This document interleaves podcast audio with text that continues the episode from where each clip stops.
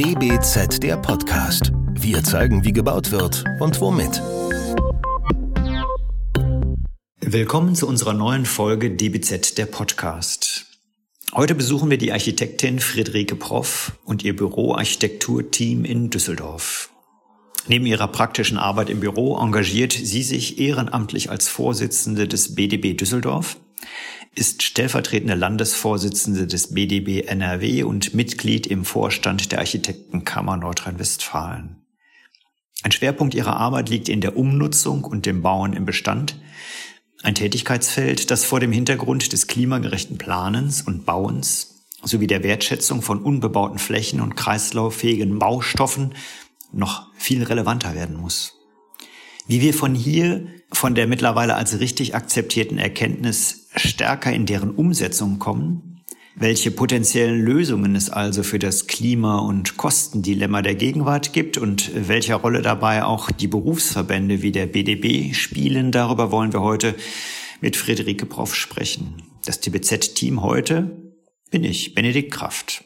Hallo, Frau Proff. Hallo.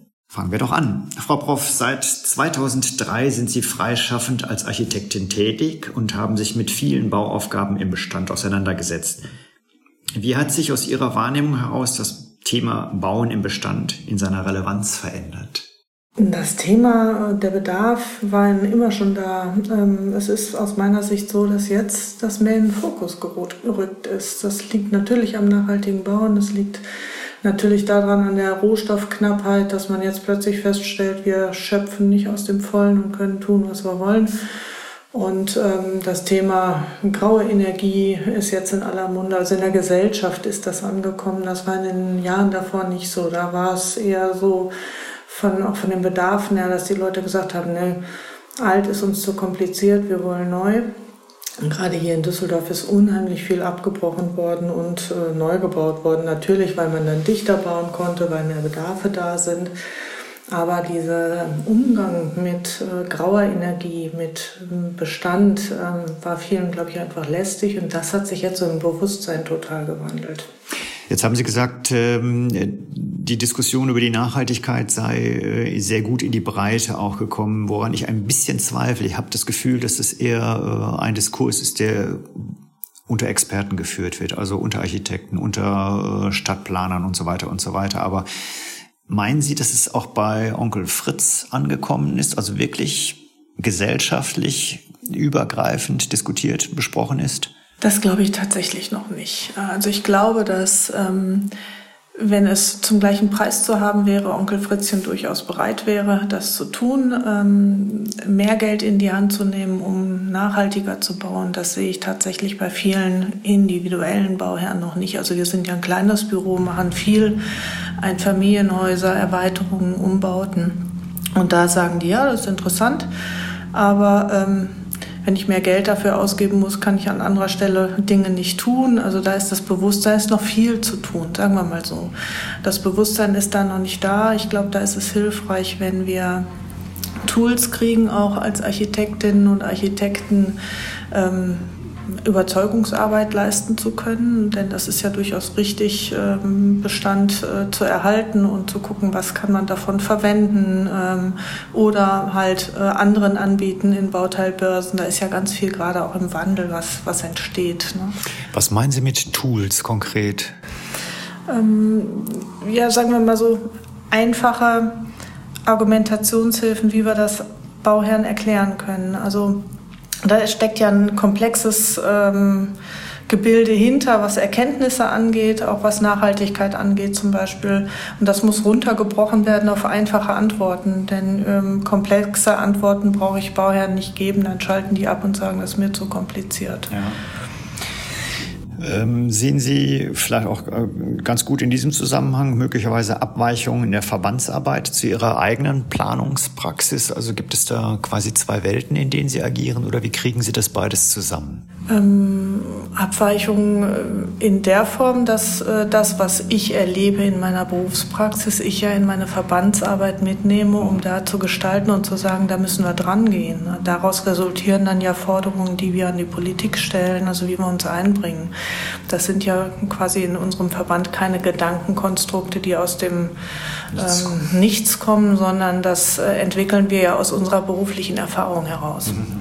Dadurch, dass ich zum Beispiel weiß, dass äh, zwar jeder sagt, ja, ja, ähm, Energiesparen ist wichtig, ähm, aber ich möchte halt gleichzeitig die äh, Komfortsituationen haben wie bisher, ähm, weiß ich auch, dass es genau da hapert und das bringe ich dann halt in unsere AG Klima zum Beispiel ein, mhm. wo wir ja solche Dinge diskutieren und nach Antworten suchen. Wer sitzt in der AG? Auch in der AG sitzen ganz unterschiedliche Kolleginnen und Kollegen. Wir haben junge Kollegen dabei, ähm, den äh, Jonathan Heid, der ist noch Student. Mhm. Der ähm, hat natürlich aus seiner Jugend heraus auch nochmal ein ganz anderes Interesse, was nachhaltiges Bauen angeht, zukunftsorientiertes Arbeiten. Der Florian Müller ist ein Kollege aus, ich glaube, Schleswig-Holstein, der da schon sehr weit ist ähm, in seinem eigenen Arbeiten und Tun. Der bringt seine Erfahrungen mit ein. Wir haben aber auch unsere Landesgeschäftsführerin Friederike Maus da mit drin, die äh, sagt, ich muss es ja dann auf die Straße bringen, quasi als eure Angestellte. Ähm, dann haben wir von der Bundesgeschäftsstelle da den Martin Wittchen als unseren Hauptgeschäftsführer mit drin. Also eine bunte Mischung aus Ingenieuren und äh, Architekten, das ist ja unser großer Vorteil. Und jeder bringt das, was er aus seiner Praxis in Erfahrung gebracht hat, damit ein. Mhm. Dann können Sie uns auch vielleicht eine ganz kurze Geschichte erzählen, wie Sie zum BDB gekommen sind. Oh, das. Äh, Oder eine längere Geschichte. Das wird eine längere Geschichte. Das hat nämlich ganz früh angefangen. Mein Vater war schon BDB-Mitglied, der war Architekt, allerdings als Baudezernent ähm, in einer verbeamteten Situation. Und ähm, ich habe den wahrgenommen, dass der einmal in der Woche in die Kammer fuhr. Als Kind konnte ich mir da natürlich überhaupt nichts drunter vorstellen. Ich wusste aber sehr früh, dass ich auch Architektin werden will, weil ich Bauen so toll fand und so viel mit auf Baustellen war. Und als ich dann mit dem Studium angefangen habe, ähm, dann sagte er, du, geh in BDB, ist ein Berufsverband, da bin ich auch drin. Kriegst auch die DB damals noch als äh, Verbandszeitschrift umsonst. Das war für alle Studierenden der Grund, in den BDB zu gehen, weil wir die Zeitschrift dann umsonst kriegten. Und dann war mein erster Arbeitgeber ähm, auch ausgerechnet auch noch Funktionär im BDB. Das heißt, als ich da als Angestellter angefangen habe, hat der gesagt, du kommst du zu uns in die Bezirksgruppe, in den Vorstand, wir brauchen eh Nachwuchs. Und dann bin ich da so reingerutscht und drin geblieben, weil ich auch ganz früh im Prinzip gemerkt habe, welche Vorteile ich habe, jenseits des Mitgliedsbeitrags. Aber ich habe in allen Lebenslagen, äh, Architektenlebenslagen, immer jemanden gehabt, den ich ansprechen konnte, sei es Schallschutz, Brandschutz. Da war keine Frage zu doof, um, um gestellt zu werden. Und ich hatte so im Prinzip dieses sichere Gefüge, dass ich weiß, wen ich anrufen kann. Das war sehr, sehr hilfreich. Aber das ist dann quasi auch Ihr persönliches Netzwerk gewesen oder ist es etwas, äh, mit dem der Verband dann sozusagen die Mitglieder unterstützt? Also wie beispielsweise die Kammern, in dem Sie beratend tätig sind. Wie, wie funktioniert das? Sind Sie einfach nur mit BDB-Mitgliedern gut oder besser vernetzt, als wenn Sie kein Mitglied wären? Oder ist äh, gibt es eine Struktur, die über den Verband sozusagen bereitgestellt wird. Da ist Ansprechpartner für so und so, da ist und so weiter und so weiter. Also es ist letztendlich ähm, sowohl ein persönliches Netzwerk als auch ein berufliches Netzwerk. Ähm, dabei würde ich sagen, diejenigen, die keine BDB-Mitglieder sind, sind nicht außen vor. Ich vernetze mich natürlich, kommen wir wahrscheinlich ja im weiteren Verlauf auch noch zu integrales Planen. Da muss ich mich Frage, vernetzen, genau. Die, genau. Ähm, aber aus dem beruflichen Netzwerk wird natürlich auch ein persönliches Netzwerk. Wenn man häufiger miteinander zu tun hat und äh, gemeinsam Fragestellungen erörtert hat, dann ähm, freundet man sich auch gewisser in gewisser Weise an. Ja, ja, ja. Ähm, und das macht es dann natürlich auch leichter wieder im Umgang leichter im Umgang äh, wird möglicherweise auch durch eine App, das habe ich jetzt gerade äh, noch gehört, so in einem Nebensatz äh, vermittelt. Wie, wie kann man sich das vorstellen? Eine Mitglieder-App? Wie funktioniert das? Das ist letztendlich ein ähm, ähm, eine Möglichkeit, wo jeder ähm, sich einwählt, ähm, seine Mitgliederdaten, die er angeben will, ähm, angibt. Mhm. Äh, sprich, ähm, ob er Architekt ist, angestellt, freischaffend, in also welchem Büro er arbeitet. Man legt ein Profil an. Und wir haben dann die Möglichkeit, ähm, in einzelne Themenarbeitsgruppen uns zu vernetzen, sich da anzumelden, zu sagen, mich interessiert der Klimabauplan, dann gehe ich in die Arbeitsgruppe kriege mit, was da gepostet wird, kann mich einbringen, kann sagen, sehe ich auch so. Also das dient uns vor allen Dingen auch dazu, Dinge zu erarbeiten, uns eine Meinung zu Bauthemen zu bilden. Wir haben da das junge Netzwerk als eine Arbeitsgruppe, wo unser Nachwuchs ähm, sich tummelt. Die haben zum Beispiel die Akademie äh, ja, ähm, ja. ins Leben gerufen und so. Und das, ähm, die soll vor allen Dingen dazu dienen, ähm, eine Arbeitsplattform zu haben, denn wir wissen alle inzwischen, E-Mail ist nicht mehr das richtige Medium, wenn man was erarbeiten will gemeinsam. Und dazu dient die mhm. Netzwerk-App. Ein wesentliches Ziel des Verbandes ist die Stärkung der interdisziplinären Zusammenarbeit der unterschiedlichen Disziplinen am Bau. Passt dieser Fokus zu den Erfahrungen, den Sie in Ihrer beruflichen Praxis alltäglich machen, das Interdisziplinäre? Ist das etwas Zentrales? Das ist etwas sehr Zentrales. Und wenn wir an die ganze Thematik BIM denken, wird es ja deutlich, wie früh wir anfangen müssen, interdisziplinär an Bauvorhaben ranzugehen. Ich selbst habe das immer schon so gelebt. Ähm, bin auch so groß geworden bei meinen damaligen Arbeitgebern, bevor ich mich selbstständig gemacht habe. ich habe damals schon viel Bauen im Bestand gemacht. Wir haben bei einer Erstbegehung des Bestandes sofort einen Tragwerksplaner und einen Haustechniker mitgenommen und haben gesagt, wenn wir den Bestand erfassen und wahrnehmen, dann gehören die mit dazu. Das hat keinen Zweck, dass der Architekt quasi erstmal als der äh, Gott durchläuft und hinterher müssen es die anderen richten. Also das ist eine Einstellung von vor, vor, vorgestern. Wer wären denn die zentralen Partner oder kann man das nicht so sagen? Also verändert sich das die Teamzusammenstellung jeweils von Projekt zu Projekt oder gibt es einfach feste Partner, mit denen man immer etwas zusammen macht oder machen sollte? Also sagen wir mal so, Tragwerksplanung, Haustechnik, Brandschutz gehören immer mit ins Boot. Mhm. wenn ich neu bauen will, brauche ich äh, das Baugrundgutachten mit dabei, äh, Vermesser. Wenn ich im Bestand bin, ist das nicht immer zwingend erforderlich. Aber wenn ich zum Beispiel ein altes Konzerthaus mir angucke, dann brauche ich einen Bühnentechniker mit dabei. Dann ist man auch ganz schnell bei der, ähm, bei den ähm, Schallexperten, was Raumakustik angeht. Mhm. Und je früher man sowas weiß oder Denkmalschutz, wenn man es nicht selbst hat, nimmt man sich jemanden dazu, der im Denkmalschutz affin ist und erfahren ist. Das sollte man ganz früh machen. Aber ich beziehe das auch gar nicht nur auf die Planerteams, sondern genauso auch auf die Behörden. Auch die früh mit einzubinden dass ich sage, wenn ich so ein Projekt angehe, wo ich weiß, da habe ich mit Denkmalschutz zu tun, dann nehme ich auch den Denkmalschützer auf der Genehmigungsseite früh mit ins Boot. Ich finde, das ist nur fair. Das macht uns allen das Leben leichter, als wenn man erstmal im stillen Kämmerlein plant und hinterher andere vor vollendete Tatsachen stellt. Ne? Ja, fair ist es auf jeden Fall, aber manche hat ja Angst, sich sozusagen in, in dann vielleicht endlose Diskussionen verwickeln zu lassen, gerade was jetzt auch den Denkmalschutz angeht. Da gibt es ja Manchmal hat man das Gefühl, zwei Welten, die aufeinander äh, stoßen. Also haben wir die planende Seite, einmal, ich sage jetzt mal ganz pauschal, die schützende Seite und dazwischen gibt es dann keine Vermittlung. Äh, haben Sie so etwas auch schon mal feststellen müssen, dass ähm, bei dem Gegenüber dann etwas nicht ankommt, weil man vielleicht eine andere Sprache spricht? Das ist ja auch das Risiko der Interdisziplinarität, das Sprechen mit anderen Sprachen. Das kommt regelmäßig vor. Also das kommt auch zwischen meinem Mann und mir vor. Also das ist ja eigentlich nichts Ungewöhnliches. Aber ähm, ich finde, je früher man anfängt äh, zu kommunizieren, desto eher kann man dann ja auch daraus äh, Schlüsse ziehen und sagen, okay, wir haben ein Kommunikationsproblem, wir gehen da, da dran, ohne dass wir schon ein anderes Problem haben wenn ich das Problem der Kommunikation zu dem Zeitpunkt habe, wo ich auch ein inhaltliches Problem habe, mache ich mir das Leben ja unnötig schwer. So, ich bin absolut davon überzeugt, dass man das so früh wie möglich machen sollte, wenn man quasi noch in ruhigen Fahrwassern ist. Und hat man es dann, wenn man die eigentlichen Themen angehen muss, einfacher.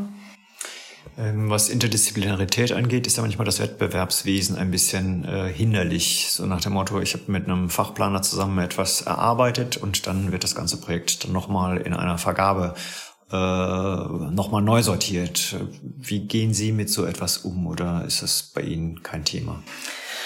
Also ich persönlich habe ganz, ganz selten mal mit öffentlichen Auftraggebern zu tun, wo ich dann im Vergaberecht bin. Ähm, aber ich habe das Thema natürlich bei privaten Bauherren genauso, die ähm, nicht immer ähm, nachvollziehen von sich aus erstmal, dass es sinnvoll ist, als äh, Planerteam, äh, was sich kennt, zu agieren, mhm. sondern die haben dann manchmal auch große Sorge, dass ihnen etwas übergestülpt wird, ohne dass sie das noch kontrollieren können, wenn man als Team so auftritt. Ne? Und sie ja. sagen, naja, ich will aber hm, selber entscheiden, welchen Tragwerksplaner ich nehme oder welchen Brandschützer ich nehme. Aber auch das kann man relativ äh, gut kommunizieren, wenn man es früh genug tut. Also ich habe ja, ich mache quasi immer so ein Erstgespräch, ohne dass ich schon plane wo ich ja. den Bauherrn kennenlerne, wo wir uns überhaupt einmal darüber auseinandersetzen, was möchte wer von wem und wie kann das gehen. Und da kläre ich solche Faktoren schon ab, ähm, wie da die Haltung zu ist. Und wenn jemand sagt, ich habe jemanden mit, auch bei Firmen, mit denen er schon ewig zusammenarbeitet, gucke ich mir die an und ähm, gucke dann, ob ich eine Möglichkeit sehe, dass ich auch mit denen gut zusammenarbeiten ja, kann. Ja. Nun ist Ihre Kernkompetenz das Bauen im Bestand. Was sind denn aus Ihrer Sicht da die wesentlichen Stellschrauben, die es ermöglichen, sozusagen das Bauen nachhaltiger und vielleicht aber auch qualitätvoller zu machen? Also ich glaube, die Stellschrauben sind, dass wir versuchen, möglichst dezidierte Bestandserfassung zu machen, sehr früh. Digital ähm, oder ist das egal? Digital ist ein, ist ein gutes, unterstützendes Mittel. Man muss das halt aber auch ähm, machen können und das ist, ist erstmal aufwendig. Also eine Bestandserfassung ähm, kann man ja entweder macht man eine Punktwolke, dann hat man, hat man zwar Punkte, aber man weiß unter Umständen immer noch nicht, was das Bauteil ist, aus welchem Material es ist, was das Bauteil kann. BIM ist dann ein super Hilfsmittel, weil hinterher im digitalen Zwilling das Bauteil ja weiß, was es ist, wie alt es ist, welche ähm, Defizite es im Zweifel hat. Das kann man ja alles in Datenbanken hinterlegen. Aber diese Arbeit muss ja erstmal gemacht werden. Da haben wir noch kein, äh, keine Planung gemacht, da ist noch nichts dran verändert. Und das kostet halt einfach Zeit, Aufwand. Und wird nicht abgebildet in der HAI? Äh, wird in der HAI nicht abgebildet. Und äh, vor allen Dingen, wenn wir es jetzt, also bei großen Projekten, ähm, kann man das vielleicht noch mit einpreisen, weil insgesamt die, die Bausumme ist dann ähm, relativiert, ähm, der Aufwand. Aber bei einem Einfamilienhaus aus den 50er Jahren, wo man vielleicht ähm, ein Budget von 150 oder 200.000 Euro hat, die man reinstecken will, wenn man das erstmal digital aufnehmen will, ähm, wirklich einen digitalen Zwilling erstellen will, ähm, sind die Bauern in der Regel äh, nicht in der Lage, das zu bezahlen, ähm, haben da ja auch erstmal noch nichts von. Das sehe ich so ein bisschen als, äh, als Herausforderung. Ich habe selbst noch nicht die Idee, wie es, wie es richtig gehen kann. Ich glaube, dass wir ähm, bei aller Komplexität versuchen müssen, die Dinge einfacher zu denken. Also ähm, dass man, dass wir uns selbst, auch wir Planer, uns nicht verheddern in noch komplexeren und komplizierteren Antworten, Sonst kommen wir irgendwann nicht mehr an den Punkt, dass wir es auch auf die Straße bringen. Wir haben einfach extrem viel Bauaufgaben vor uns. Ja, ja. Ich glaube auch ein äh, Einfamilienhaus aus den 50er Jahren über eine digitale Wolke abzubilden, ist, glaube ich, auch ja. etwas äh, überrissen. Also das, das macht, glaube ich, auch keinen Sinn. Also da reicht wahrscheinlich die Handskizze und äh, ein paar Notizen genau. auf dem Zettel. Was können denn die am Bau Beteiligten leisten? Was muss sich an den gesetzlichen und normativen Rahmenbedingungen ändern? Und wie kommen wir zu einer Anpassung einer Veränderung? Was sagen Sie in diesem Zusammenhang zur Gebäudeklasse E? Ist das ein Vorbild? Ist das der richtige Weg? Oder ist das nur ein Exot, den man beobachtet und schaut, wo er hinläuft? Ich setze relativ viel Hoffnung in den Gebäudetyp E.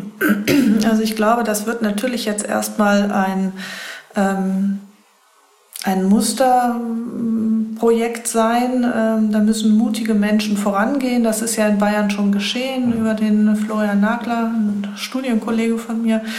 Ähm, die haben ja drei Muster ähm, Häuser im Prinzip gebaut und bearbeitet. Ähm, da sehe ich viele Chancen drin. Ähm, man muss natürlich gucken, wir können, werden nicht alle Gesetze und alle Normen über Bord schmeißen können. Es gibt ähm, Dinge, die ähm, wie Standsicherheit, wie Brandschutz, äh, also sobald es um Gefahr für Menschen geht, ähm, müssen wir natürlich gucken, dass das erhalten bleibt. Aber zu sagen, man, man prüft jetzt mal, auf was können wir denn verzichten, ohne dass die Qualität komplett hinten überkippt. Ähm, wir haben halt einfach extrem hohe Anforderungen aus der Natur der Sache heraus. Das haben wir uns erarbeitet. Wir wollten das alle so, was Schallschutz angeht, etc., was äh, Flächengrößen angeht. Wir haben eine Wohnfläche pro Person, äh, das äh, ist inzwischen mehr als das Doppelte als in den 50er Jahren. Wir haben alle einen großen Flächenbedarf. Da darf man tatsächlich wieder ran, aber dafür brauchen wir tatsächlich das Bewusstsein in der Bevölkerung. Dass man als äh, ich würde mal sagen, nicht ganz kleiner Verband, sondern vielleicht als größter deutscher Verband der Architektenschaft doch ganz gut bewegen können müsste, oder? Ja, also wir machen das im Einzelnen, natürlich in Gesprächen. Ich mache das zum Beispiel, weil ich ja, also ich sehe Verband jetzt nicht nur einseitig beruflich, sondern ich ziehe daraus ja als Mensch auch wieder Erkenntnisse für mich und in meinem privaten Umfeld kommuniziere ich genau das auch dass wir uns mal an die eigene Nase packen müssen, ob das denn alles sein muss und ob uns das alles glücklich macht, wenn wir immer höher, schneller weitermachen. Geht ja nicht darum, dass wir alle in Sack und Asche rumlaufen sollen, sondern einfach, ähm, Stichwort ist Suffizienz, das ist ja auch ein Wort, was jetzt in Bezug auf nachhaltiges Bauen häufig fällt, dass man einfach mal überlegt, was ist denn notwendig, was brauche ich ähm, und auf was kann ich vielleicht auch verzichten. Aber wie sind so da die Reaktionen? So nach dem Motto, ja, du kannst uns viel erzählen, aber wie macht man es dann, ohne dass wir 50, 60 Prozent drauflegen müssen? Ach, das ähm, ist ganz unterschiedlich. Die erste Reaktion ist natürlich immer erstmal, oh, ist mir lästig, können wir nicht über irgendwelche netten Sachen reden. Das ist ja irgendwie klar, das hört sich keiner gerne an. Und gleichzeitig, wenn man dann, wenn man dann mal überlegt, ähm, ach, was, was sind denn so die Dinge, die, die mich wirklich glücklich machen im Leben oder zufrieden machen? Ähm, dann stellt man fest, so viel braucht man gar nicht. Und das versuche ich halt auch so im Freundes- und Bekanntenkreis zu diskutieren, wo alle mir dann auch bestätigen, ja, auch der Hund, dem ist es zum Beispiel total egal, ob äh, sein Napf ein goldener Napf ist oder ob der aus, aus, der, äh, aus der Hand fressen kann. Wahrscheinlich findet er aus der Hand fressen sogar noch besser. Und dem ist auch egal, in welchem Auto er durch die Gegend gekarrt wird. Viel wichtiger ist, dass wir gemeinsame Zeit draußen verbringen. Also dieses so ein bisschen wieder zurechtrücken, ähm, das versuche ich im privaten Umfeld. Wie sich das dann auf Bauentscheidungen auswirkt, kann ich natürlich nicht evaluieren. Aber ich finde, das sind halt genauso kleine Schritte, die wir gehen müssen. Ja, muss man dazu sagen, und die Hörer werden es nicht wissen, die Hörerinnen auch nicht, dass sie einen Hund haben, ja. der jetzt leider draußen ausgesperrt ist, damit er hier nicht dazwischen bellt. Vorletzte Frage. Ähm, Sie sind nun hier ein starkes Frauenteam im Büro. Was meinen Sie, warum geben so viele Frauen auf dem Weg zu mehr Verantwortung oder Selbstständigkeit auf? Und welchen Rat geben Sie jungen Kolleginnen, die jetzt gerade ihre Karriere starten? Also ich glaube, ähm, der Weg in die Selbstständigkeit ähm, ist natürlich sehr herausfordernd. wir sehen, dass die Zeiten alle nicht äh, rosig sind und man muss halt schon auch gucken, dass man dass man viel Energie mitbringt. Ich habe, ja, das Glück kann man nicht sagen. Ich hätte gerne Kinder gehabt, ich habe aber keine. Für mich war das also nie ein, das Thema, Familie und Beruf unter einen Hut bringen zu müssen. Und ich glaube, daran scheitert viel. Wenn man dann an die Familienplanung geht, zumindest wenn die Kinder klein sind, ist es herausfordernd, immer noch in unserer Gesellschaft ähm, das zu organisieren. Und das ist als Angestellte vielleicht dann einfacher, weil man dann eher in Elternzeit gehen kann, als wenn man selbstständig ist. Dann gibt es quasi keine Elternzeit, dann ist man einfach zu Hause ähm, und hat kein Einkommen. Und ähm, das ist, glaube ich, tatsächlich, da haben viele Angst vor. Ja. Und ähm, vielleicht fehlt auch so ein Stück weit ein Team. Ich habe mich nicht selbstständig gemacht alleine.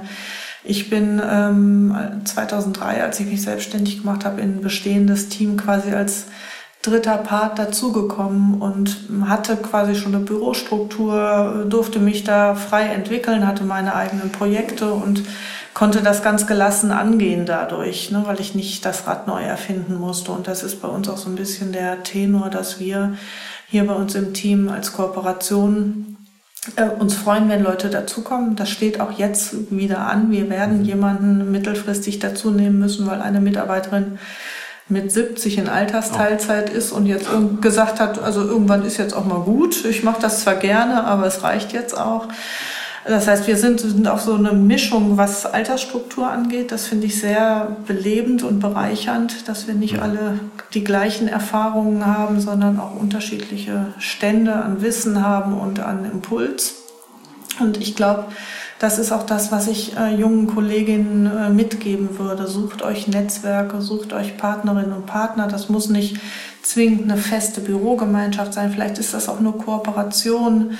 Ähm, aber auf mehreren Schultern verteilt ist es halt immer leichter, sowas zu machen, als wenn man versucht, alleine die Welt zu retten. Da sind wir auch schon, äh, das haben Sie hervorragend gemacht bei meiner letzten Frage, die, das Thema der Weltrettung. Dann sitzen wir hier in einem schönen Hinterhofbüro, äh, sage ich mal, mitten in Düsseldorf. Ähm, und Düsseldorf ist Landeshauptstadt. Und die haben äh, viele, viele politische Ziele formuliert. Ähm, wie sehen Sie da die Rolle der Architekten, die Welt retten zu können? Äh, insbesondere natürlich auch, weil Sie eine äh, Vizepräsidentin eines großen Verbandes, eines in diesem Fall Landesverbandes sind. Was, was haben Sie da für Möglichkeiten, hier aus dem Hinterhof heraus ähm, weltretterisch tätig zu werden? Auch als äh, Land stellvertretende Landesvorsitzende zum Beispiel habe ich die Möglichkeit, mich einzubringen bei äh, Anhörungsverfahren im Landtag. Äh, wir werden regelmäßig gefragt, wenn es um Wohnungsbauförderung geht, um Bauordnung und können da Impulse setzen und unsere Erfahrungen einbringen, was sinnvoll ist und was nicht. Zum Beispiel, wenn man an das Thema Entbürokratisierung denkt und es steht eine Novelle der Landesbauordnung, zumindest eine kleine an werden wir solche Themen platzieren, um halt dem Gebäudetyp E auch eine Chance zu geben. Und wir haben in dem Zusammenhang jetzt, wir haben ja eine neue Landesregierung mit den baupolitischen Sprechern äh, Kontakt aufgenommen und sind da in der glücklichen Lage gehört zu werden und denen unsere Position mitteilen zu können. Und insofern können wir zumindest versuchen, politisch Einfluss zu nehmen. Wir sind natürlich nicht die Einzigen. Auch das, äh, dann, jetzt erweitere ich meine letzte Frage. Sie sind nicht die Einzigen. Äh, arbeiten Sie mit anderen Verbänden eigentlich zusammen oder ist das so ein kleiner Wettkampf? So nach dem Motto, wer, wer zieht die Politik eher auf nicht seine Seite, aber auf die richtige Seite? Oder gibt es da auch Koalitionen? Arbeiten Sie mit dem BDA zusammen? Arbeiten Sie mit dem VDI zusammen? Gibt es da Austausch? Gerade was jetzt äh, die Zusammenarbeit oder das Wirken auf die Politik angeht. Also bei dem Wirken auf die Politik sind wir, ziehen wir eigentlich alle an einem Strang. Da sind wir uns einig. Wir sind in der Architektenkammer ja auch als mehrere Verbände in der Vertreterversammlung mhm. und ähm, da stimmen wir uns ab und ähm, in der Regel haben wir da die gleiche Haltung. Ähm, dadurch, dass im BDB ja Angestellte, freischaffende Architekten, Ingenieure ähm, vertreten sind, haben wir eigentlich eher immer die Rolle, auch das verbindende Element zu suchen, um möglichst allen gerecht zu werden. Bei den anderen Verbänden, die ähm, äh, zum Teil halt äh, einseitigere Mitgliederstrukturen haben, hat man dann manchmal bei einzelnen Themen, dass das so zum Beispiel reine Freischaffenden oder reine Angestellten-Themen mhm. vertreten mhm. werden. Ähm, da sind wir halt einfach breiter aufgestellt. Blick ins nächste Jahr. Ich, ich komme nicht zum Ende, aber äh, es ist gerade so, so spannend. Aus der Krise heraus geblickt 2023, was sollte sich ändern? Was erwarten Sie? Was erhoffen Sie auch? Also ich hoffe, dass wir ein ganzes Stück digitaler werden. Wir warten alle auf den digitalen Bauantrag mhm. und dass wir äh, da einfach digitale Tools nutzen können. Die Büros haben sich auf den Weg gemacht und machen ganz viel. Ähm, die Behörden wollen auch, sind dabei, aber äh, das stockt noch aus diversen Gründen. Ähm, ich wünsche mir, dass wir wieder mehr Fachkräfte kriegen, äh, sowohl bei der Architektur, bei den Ingenieuren, aber auch bei den Handwerkern. Wir haben ein Riesenproblem, was den Nachwuchs angeht. Und das ist sowas, da sehe ich tatsächlich, wäre mein Wunsch an die gesamte Gesellschaft, ähm, das Handwerk wieder wertzuschätzen und nicht nur akademische Berufe den Kindern zu empfehlen. Ähm, es gibt unheimlich gute, talentierte junge Menschen, die im Handwerk gut aufgehoben sind. Und wenn wir es schaffen, das wertzuschätzen und äh, das nicht als quasi Plan B im Leben zu sehen, dann wäre da uns sehr viel mitgeholfen. Schön, ein schönes Schlusswort. Dann sage ich erstmal vielen Dank und tschüss. Tschüss.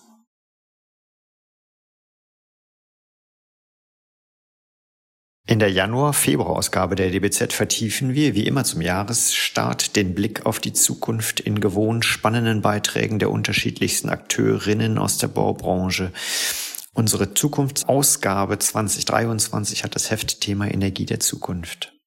Das war DBZ der Podcast. Wir zeigen, wie gebaut wird und womit. Entwickelt wird der Podcast von der gesamten DBZ-Redaktion. Wenn ihr unsere Aufgabe unterstützen möchtet, könnt ihr das am besten, indem ihr unser DBZ-Magazin abonniert und unserem Podcast fünf Sterne verleiht. Der DBZ-Podcast wird von unserem Tonmeister Lynn Meisenberg abgemischt. Mehr Informationen gibt es auf dbz.de.